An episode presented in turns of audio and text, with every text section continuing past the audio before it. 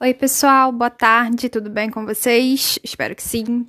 Eu estou sem luz na minha casa desde ontem às nove e estou aqui acampada na casa da minha sogra para conseguir botar as aulas no ar. É... Espero que vocês estejam bem, né? Que a casa de vocês esteja aí no alto, porque algumas ruas já estão alagadas. Mas como vocês devem ter visto pelo roteiro, a gente vai hoje se preocupar, né, se ocupar com a correção do, da aula 12, né, cujo tema foi interdiscursividade. E nós falamos semana passada disso ao vivo, certo?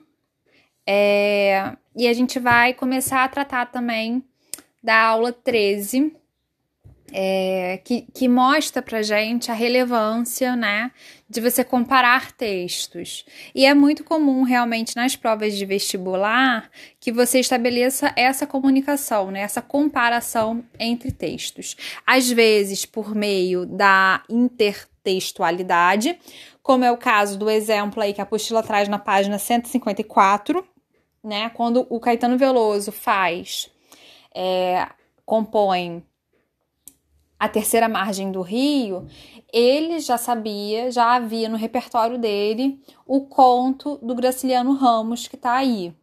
Né? Então você tem um texto se referindo diretamente a outro. E às vezes é, essa comparação ela também é permitida pela interdiscursividade, que é aquela relação que você consegue, enquanto leitor, estabelecer entre dois textos ou mais né? É, às vezes porque eles versam sobre o mesmo tema, às vezes porque eles estão ali inscritos dentro de um mesmo discurso, dentro de uma ideologia parecida. Então você consegue estabelecer diálogo e, e entre de um com o outro, né? Eu destaco na apostila um trecho que está na página 155. É, tem aí uma sucessão de vários é, íconezinhos, né, que faz a interpretação, que fazem a interpretação do conto do Graciliano Ram, do Guimarães Rosa, com a música do Caetano Veloso, e na sequência vem um parágrafo que diz assim: A comparação entre textos é uma importante operação durante a leitura esse mecanismo auxilia na compreensão de um tema ou na elucidação de uma estrutura textual. A comparação sugere um exame de dois ou mais textos por meio dos quais se podem determinar semelhanças, diferenças e estabelecer relações. Às vezes, quando uma questão pede para você comparar, né, uma questão discursiva que fala assim: compare o texto 1 com o texto 2 às vezes vocês ficam perdidinhos. E quando a gente pede para vocês compararem, é justamente para vocês fazerem isso aí: determinar semelhanças, diferenças e estabelecer relações.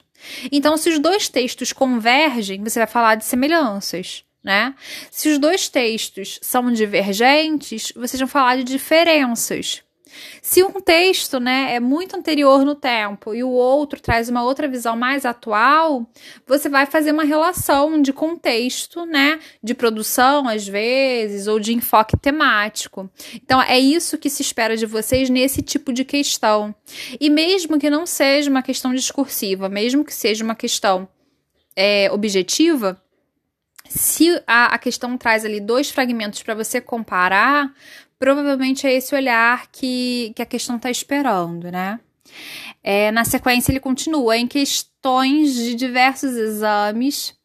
É, o exercício comparativo, eu tô lendo do, do computador, é tão pequenininha a letra, gente. Ó, em questões de diversos exames, o exercício comparativo é usado de forma recorrente.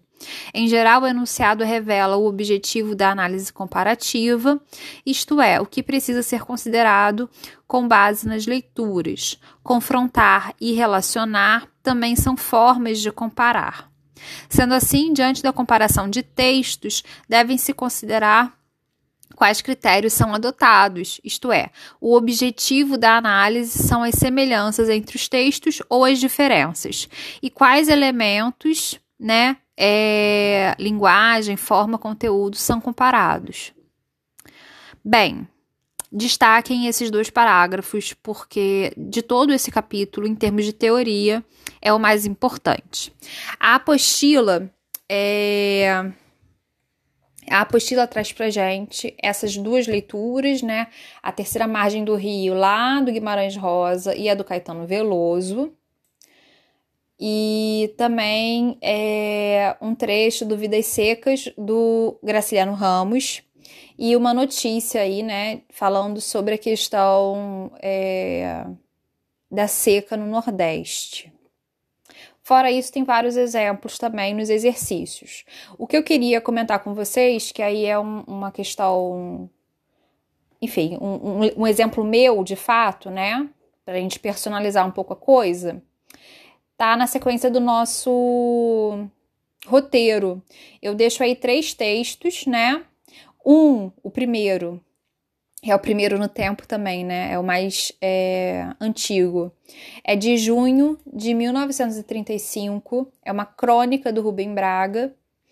O Rubem Braga, ele é um, um autor muito importante quando a gente estuda crônica. A crônica é um gênero brasileiro por excelência, né? É um gênero que surge aqui no Brasil e é um gênero muito bem aceito, né? Muito lido pelos brasileiros. A origem da crônica tá lá no jornal do século XIX. Eram os folhetins. Machado de Assis produziu folhetim, José de Alencar produziu folhetim, Francisco Otaviano produziu folhetim. João do Rio, né, já ali na virada do século, Rubem Braga, é, não era Rubem Braga que eu ia falar, Lima Barreto. Todos esses produziam, mas o Rubem Braga ele tem algo especial, né? Ele já vai estar tá ali é, produzindo lá na década de 30, então, ele já tem uma crônica diferente, por exemplo, da do Machado, que era muito mais extensa. A crônica lá do Machado de Assis tinha como missão comentar os principais fatos da semana.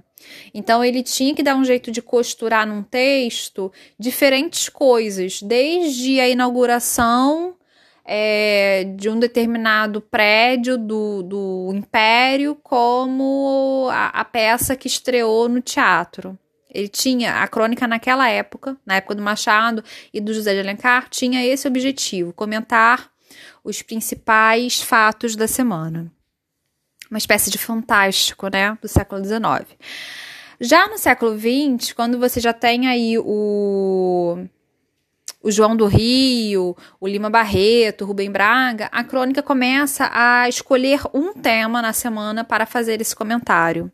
E todos os, os autores né, do século XX de literatura Angra. Como é que é? Carlos Drummond de Andrade, Clarice Lispector, Fernando Sabino, todos esses, Vinícius de Moraes, produziam crônicas, mas eles também produziam outras coisas, né? Poemas, contos, romances, novelas e por aí vai. O Rubem Braga não.